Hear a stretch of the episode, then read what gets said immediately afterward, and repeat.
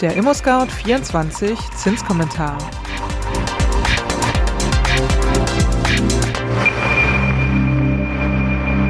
Hallo und herzlich willkommen zum ImmoScout24 Zinskommentar Podcast. Was bringt die Zukunft? Impulse für Zinsanstieg oder ein Ende des Aufwärtstrends? Die Leitzinsen wurden wieder einmal angehoben, aber gleichzeitig macht die aktuelle Entwicklung der Bauzinsen Hoffnung, denn sie sind für alle Fristen mal wieder gesunken. Alles zur aktuellen Lage erfährst du in diesem Zinskommentar. Doch zuerst wie immer das Wichtigste in Kürze.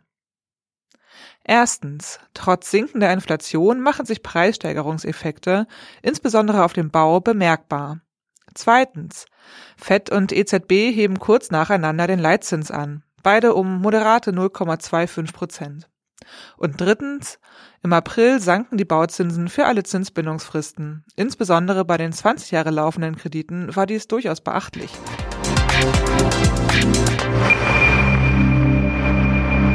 Ein Wechselbad der Gefühle. So kann man die Situation beschreiben, in der sich viele Immobilienkäuferinnen in den vergangenen vier Wochen befanden. Plötzlich sah es so aus, als ob die Zinsen nicht weiter steigen. Dann zuckte die Kurve aber doch wieder gen Himmel. Was bringt die Zukunft? Impulse für Zinsanstieg oder eher eine erfreuliche Zinsschmelze? Die Antwort ist unbefriedigend mehrdeutig. Beides ist möglich. Und genau diese Unsicherheit ist derzeit der bestimmende Faktor im Zinsumfeld. Viele Entwicklungen laufen parallel und verstärken sich gegenseitig. Ein wichtiger Faktor ist die Inflationsrate, die höhere Lohnforderungen und Streiks provoziert. Wenn die Inflation weiter steigt, wollen die Menschen mehr Lohn. Dauerhaft kann das aber ein Faktor für die gefürchtete Lohnpreisspirale sein.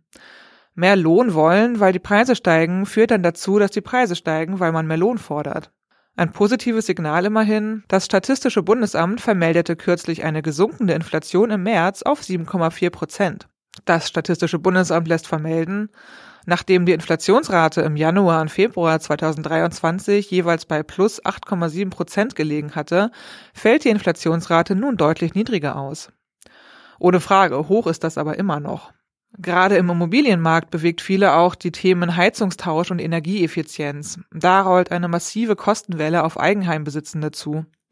Positiv für KäuferInnen, sie können wieder besser verhandeln, insbesondere bei Immobilien, die nicht ganz dem Stand der Zeit entsprechen. Deren BesitzerInnen wollen auch gerade deshalb verkaufen, weil sie die energetische Sanierung scheuen und lassen dann auch nicht mit sich handeln. In dieses Bild passt die Aussage des Vorstandsvorsitzenden des Baufinanzierungsvermittlers Interhyp AG, Jörg Utrecht. Er sagt, unsere Zahlen zeigen, die Preise sinken weiter bei Objekten, die vor 1990 gebaut wurden und weniger energieeffizient sind. Bei neueren Objekten, die nach 2010 gebaut wurden, sehen wir in unseren Zahlen deutlich geringere Preisrückgänge und von Quartal 4 2022 zu Quartal 1 2023 sogar eine leichte Steigerung. Es kann sich also lohnen, eine etwas ältere Immobilie mit Preisnachlass zu kaufen. Wenn man sich nun fragt, wer von der aktuellen Situation der Unsicherheit besonders profitiert, ist die Antwort einfach. Es sind Immobilienkäuferinnen, die anfallende Sanierungen selbst durchführen wollen und können, gute und verfügbare Handwerkerinnen kennen oder mit der Muskelhypothek das veraltete Traumhaus auf Vordermann bringen. Für sie ist derzeit Goldgräberstimmung. Im Neubau sieht es ganz anders aus. Energieeffizienz ist da meistens kein Thema, denn Neubauten besitzen oft überlegene Technologien wie Wärmepumpen, Photovoltaikanlagen, Wärmetauscher bei der Wohnraumlüftung und eben den bestmöglichen Dämmstandard. Dafür schlägt hier der Fachkräfte- und Materialmangel voll zu und verteuert alles. Die Konsequenz, trotz Bedarf wird weniger gebaut.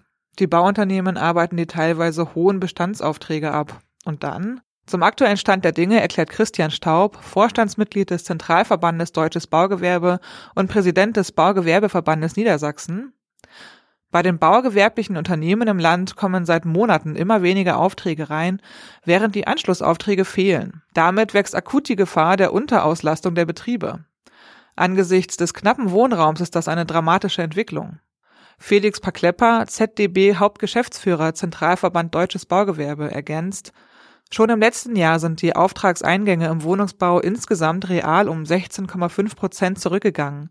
Im Januar 2023 waren es nun fast minus 30 Prozent. Wir bekommen erste Rückmeldungen aus den Unternehmen, dass sie Kurzarbeit anmelden müssen. Da passt einiges nicht zusammen. Um auf die anfänglich erwähnte Unsicherheit bei den Bauzinsen zu blicken, unser ImmoScout24 Zinsbarometer spendet Hoffnung, denn die Zinsen sind nach langer Zeit wieder einmal unisono über alle Laufzeiten gesunken. Wie aber geht es weiter? Manche Expertinnen beschwören Marktanpassungsprozesse. Die Notenbanken setzen indes weiter auf Zinserhöhungen. Am 3. Mai hob die Fed den Leitzins um moderate 0,25 Prozentpunkte an und einen Tag später tat es ihr die Europäische Zentralbank EZB gleich. Laut EZB-Chefsvolkswirt Philip Lane sei dieser Schritt notwendig gewesen. So diktierten es die aktuellen Konjunkturdaten. Damit hat die EZB seit der Einführung der Zinswende im Juli 2022 bereits zum siebten Mal die Zinsen erhöht. Tatsächlich glauben auch die Immobilienfinanzierer zukünftig eher an steigende als an sinkende Bauzinsen. Jörg Utrecht von der Interhyp AG sieht es so. Wir rechnen im Verlauf dieses Jahres weiter mit stark schwankenden Zinsen zwischen drei und vier Prozent. Kurzfristige Ausschläge über die Marke von vier Prozent sind dabei möglich. Michael Neumann, Vorstandsvorsitzender des Baufinanzierungsvermittlers Dr. Klein, stimmt ihm zu. Er sagt, derzeit sehen wir eine Art Ruhe nach dem Sturm, die sich aber vermutlich nicht allzu lange halten wird. Die Möglichkeit, dass die Bauzinsen temporär auch wieder deutlich über vier Prozent steigen, ist durchaus gegeben.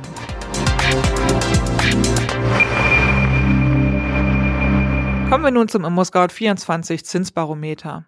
Die Zinsen sind im vergangenen Monat über alle Betrachtungszeiträume gesunken. Können Bauleute wieder Hoffnung schöpfen? Die Expertinnen der Baufinanzierungsvermittler sind da eher skeptisch. Aber zum Positiven. Die Zinssätze für Kredite mit einer Zinsbindung von fünf Jahren sind um 0,05 Prozentpunkte gesunken und liegen derzeit bei 3,87 Prozent.